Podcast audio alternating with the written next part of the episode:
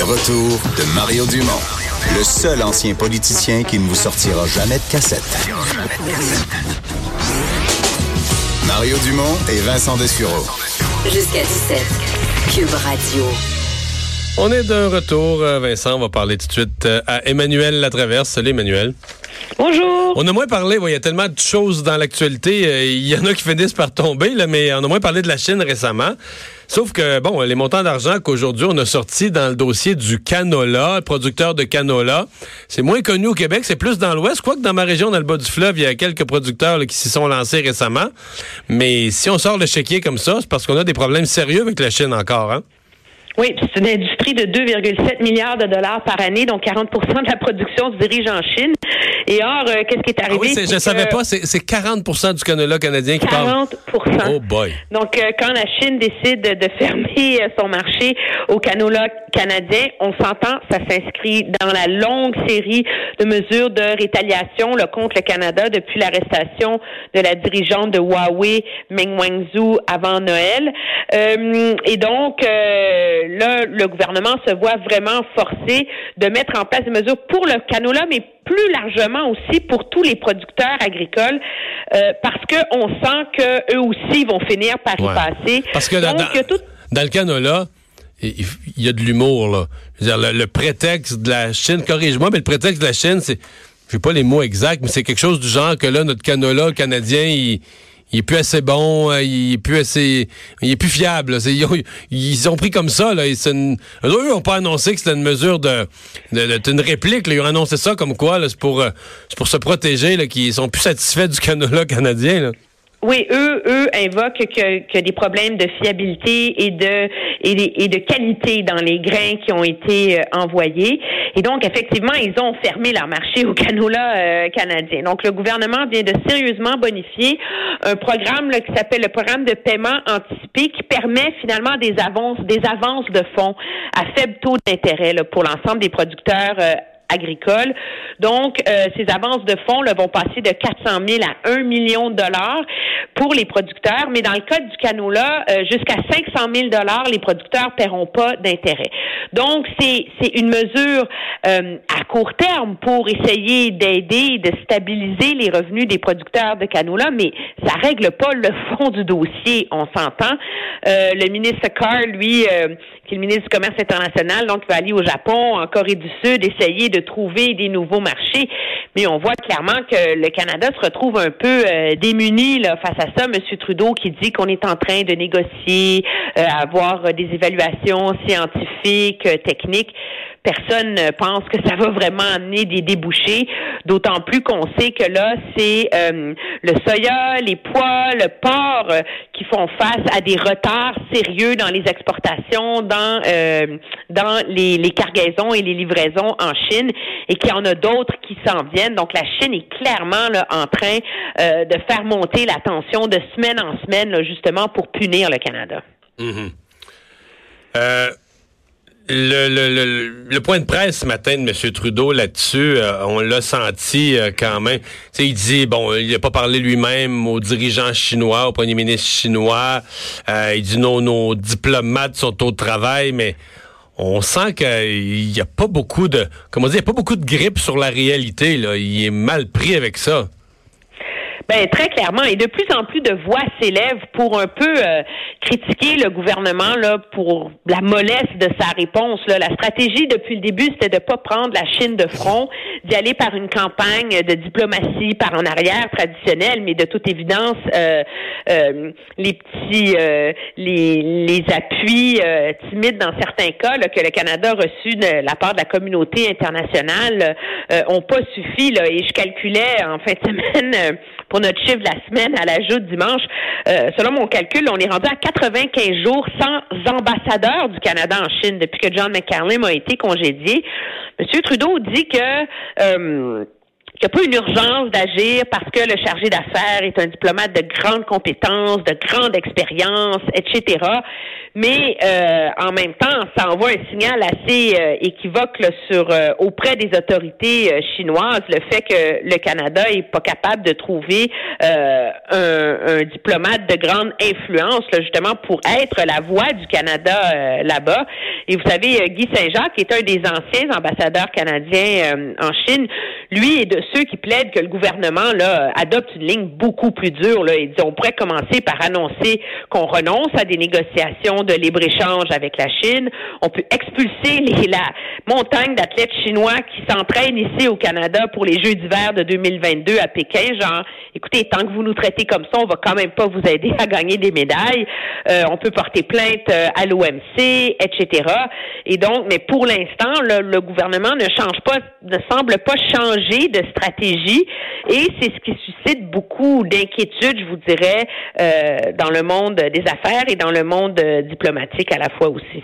Ouais, j'ai retrouvé les mots exacts. C'est qu'on avait dit du côté des Chinois avoir trouvé euh, des, organismes dangereux dans les cargaisons de canola canadiens et que cette décision-là était donc scientifique et raisonnable. C'était les mots. Là. Les Chinois prenaient une décision scientifique et raisonnable en, en, coupant l'entrée du canola, euh, du canola canadien. Euh, on a parlé un peu plus tôt euh, de cette publicité des conservateurs sur Justin Trudeau. publicité à la fois, bon, très, très dure, très négative, mais aussi très personnelle, très personnalisée contre, le, on va dire, la, la, la, la personne de Justin Trudeau. Oui, et on sent, et je vous avertis, là, c'est la première d'une longue série. D'après ce que m'indiquent là, mes contacts, mes sources au sein du Parti conservateur qui est riche comme Crésus, là, faut-il le rappeler, là, juste dans les trois premiers mois de l'année, ils ont ramassé 8 millions de dollars. ils disent que c'est un record de tous les temps. D'habitude, quand on ramasse beaucoup d'argent, on, on, reste humble avec ça, parce que pas tout le monde qui aime ça, mais eux, ils se pètent les bretelles. Ben oui, parce qu'ils ont presque deux fois et demi amassé deux fois et demi plus d'argent que les libéraux. Mais ceci étant dit, ce que ça veut dire surtout, c'est que de l'argent dépensé en publicité, là, ils en ont en masse. Et donc, euh, cette, euh, cette publicité, que moi j'appelle la publicité du château de cartes, là, finalement, est la première d'une longue série.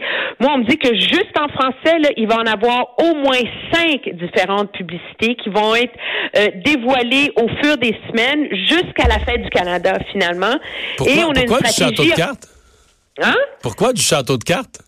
Ben, il y en a, il y, y, y, en a une où on a euh, Justin Trudeau qui est en, anglais qui est qui est comparé à, à, à, Donald Trump essentiellement là où euh, et il y en a une autre où c'est finalement euh, un château de cartes qui s'érige et qui, qui est comme monté où on voit toutes les photos de Justin Trudeau et quand celui-ci s'effronte c'est tous les reproches qu'on fait à Justin Trudeau. Donc, visuellement, elle est très, très, très percutante comme publicité. Euh, et donc, les conservateurs ont une stratégie en deux temps. L'un, c'est de dévoiler toute une série de publicités très négatives pour euh, si on veut, euh, la confiance des électeurs à l'égard de Justin Trudeau. Mais ça s'arrêtera pas là parce qu'on est conscient aussi que qu'il faut gagner la confiance des électeurs là, à la marge, là, ceux dans le milieu qui changent d'avis euh, et qui donnent les clés du pouvoir. Et donc, il y a toute une autre série de publicités qui vont être des publicités beaucoup plus positives où on va vanter euh, ce que va offrir Andrew Scheer, lui, personnellement, et le Parti conservateur et l'équipe plus largement à l'électorat. Donc, on parle d'une série de au moins cinq publicités en français et probablement encore plus dans les marchés anglophones du Canada. Donc, c'est vraiment, là, c'est comme un, un effet euh, de rouleau compresseur là, sur les ondes qu'on veut lancer télé, radio euh, et bien sûr sur le web. Ça c'est c'est c'est toujours ça là, mais ça c'est vraiment des vraies publicités euh, télé là qui vont être diffusées. Euh, soyez prêts au cours des prochains mois. Ouais. T'as amené un point qui a attiré mon attention quand même parce que, évidemment, au Québec, on est habitué, le, le, le, financement, l'argent que ramassent les partis politiques a peu d'impact sur le résultat. la preuve, c'est que la dernière élection, je pense que c'est le PQ qui en avait ramassé le plus, puis ça n'a pas bien été parce que le gros de l'argent, il vient des fonds publics. Là, c'est, fait que l'argent que les partis ramassent, c'est un petit complément, mais la masse de l'argent vient du gouvernement, vient des fonds publics depuis la commission Charbonneau puis la fin du financement politique. Mais à Ottawa, c'est pas le cas, c'est le contraire. On, a, on a coupé les mécanismes de financement sous Stephen Harper. On a coupé beaucoup les mécanismes de financement public. Donc les partis vivent avec de l'argent ramassé. Est-ce que si les libéraux ont des problèmes de financement, là, ça entre moins vite que prévu, que les conservateurs, ça entre à des niveaux records, le bloc qui est pas riche, le NPD qui est pas riche, est-ce que la question des moyens financiers pourrait devenir un, enjeu au point que justement les conservateurs, avec l'argent, soient avantagés à, à marteler la publicité, à inonder les ondes, etc.? Mais je vous dirais que c'est sûr que euh, pour le Bloc québécois, la fin du financement public a contribué à sa chute dramatique parce que finalement, le Bloc dépendait avant tout de ce financement euh, public plutôt que du financement populaire. Les conservateurs ont toujours été le parti le plus riche. Euh, ça, c'est pas nouveau. Ils ont une machine, une capacité de soulever des fonds et grâce à des petits dons, là, euh, la limite, là, je l'ai pas, j'aurais dû le faire, je l'ai pas fait récemment, mais je pense que c'est 1000, 1200 dollars par personne là, au, au au Canada. On n'est pas, euh, c'est pas le Far West du financement politique, mais ils ont une machine ultra populaire euh, et ultra efficace. Ceci étant dit, je voudrais en 2015, ils étaient immensément plus riches que les libéraux et ça leur a pas fait gagner euh, la campagne électorale. Pourquoi? Parce que la réalité c'est qu'il y a quand même des limites de dépenses en campagne électorale. Donc un parti qui a 100 millions de dollars dans ses coffres pourra pas dépenser 100 millions de dollars en campagne électorale. Quand il peut en dépenser en pré-campagne. C'est quand t'en as trop, quand t'en as trop, tu sais que tu n'auras pas le droit de le dépenser en campagne parce que les limites de dépenses vont te, vont te, te, contraindre. Fait que là, dans ce temps-là, en pré-campagne, tu, comme on dit, tu shootes, là, tu y vas à fond de train. Ben, et voilà, et c'est ça pourquoi finalement les conservateurs sont capables de se payer une immense offensive euh, médiatique et publicitaire, je vous dirais, au cours des deux prochains mois, juste avant que entre en ligne des normes et des limites sur les dépenses parce que celles-ci sont aussi contrôlées dans les mois précédant la campagne électorale. Donc, cette offensive, c'est ce pourquoi elle a lieu maintenant. Euh, et donc, en deux temps, là, des, des, pubs hyper négatives là, contre, euh, contre Justin Trudeau avant de, de nous offrir euh, les belles images poétiques d'Andrew Scheer, qui est un homme de famille, qui croit au Québec et qui va nous offrir un avenir meilleur. Ah, tu serais quasiment capable de les monter. Merci, Emmanuel. Ça fait plaisir. Au revoir. Salut. Euh, Vincent, oui, dans nos nouvelles aujourd'hui, on a manqué, tantôt, on a manqué un petit peu de temps parce qu'il fallait parler de, Paris, euh, où ça a été une journée euh, difficile. Ben, on nous avait quoi? Il y avait des casseurs qui avaient dit on va faire de Paris la capitale de l'émeute. Là. Oui, et il faut comprendre qu'aujourd'hui, c'est la journée du travail. donc, une journée spéciale, entre autres, pour les syndicats français qui voulaient se faire, se faire entendre aujourd'hui. Et finalement, les syndicats ont quasiment été obligés de laisser la place dans la rue. Au... Les casseurs, les, les violents prenaient tellement place, les syndicats ben, euh, en fait, ils se sont fait, c'est déjà le cas, les syndicats qui ont de la misère à, faire parler d'eux maintenant, de leurs revendications, parce qu'ils sont complètement éclipsés par les, euh, par les Gilets jaunes, et ça a été encore le cas aujourd'hui. Le président du plus grand syndicat a même annulé son, son grand discours. Là, là. Effectivement, et plusieurs manifestations encore violentes, euh, présence de, de, présence policière massive, mais pas pour ces manifestations syndicales, pour les milliers de, de, de Gilets jaunes et de Black Blocs qui sont venus bon, euh, brasser les choses encore. Euh, on parle de, de plusieurs cas de casse. Donc, encore une fois, des policiers qui ont été blessés par des pavés qui ont été lancés. Des centaines d'arrestations, j'ai vu. Absolument. les policiers qui ont fait plusieurs, plusieurs charges auprès des manifestants qui, bon, qui, qui, qui, qui les opposaient. Alors, une situation encore très difficile. De nombreuses rues qui ont été fermées. la place de la place d'Italie qui a été totalement gazée, saturée de gaz à un certain moment par les policiers. En, en début de journée, c'était sur le quartier Montparnasse que c'était le, bordel. Et euh, on a essayé de, de, les contenir comme on a, a plus. Tu vois, tu, on est rendu à plus de 200 personnes placées en garde à vue par euh, les policiers selon un bilan provisoire. Euh, 12 000 contrôles. Donc ça, c'était juste les chiffres là, euh, des dernières heures. Alors, ils ont tenté même de, bon, de, de, de, briser plusieurs commerces, des banques, entre autres, qui ont été vandalisées, des vitrines brisées. Donc, l'agence bancaire, agence d'assurance, des voitures en flammes aussi. Alors, une situation encore difficile. On voit les syndicats qui essaient de tirer leur épingle du jeu et ça n'a pas marché aujourd'hui encore une fois. Encore des images pas très belles de Paris. Ça va finir par affecter le tourisme. Là, de... Ben, c'est sûr que oui. Surtout que tu as des gens... euh, en fait, au, Québec aussi beaucoup, on a des gens qui aiment voyager, des fois des euh, des gens qui parlent moins anglais, qui aiment beaucoup aller en France régulièrement et pour qui euh, aller en- dans les grandes villes françaises en ce moment, c'est c'est exclu. Merci Vincent. On va s'arrêter dans un instant les sports. Le retour de Mario Dumont.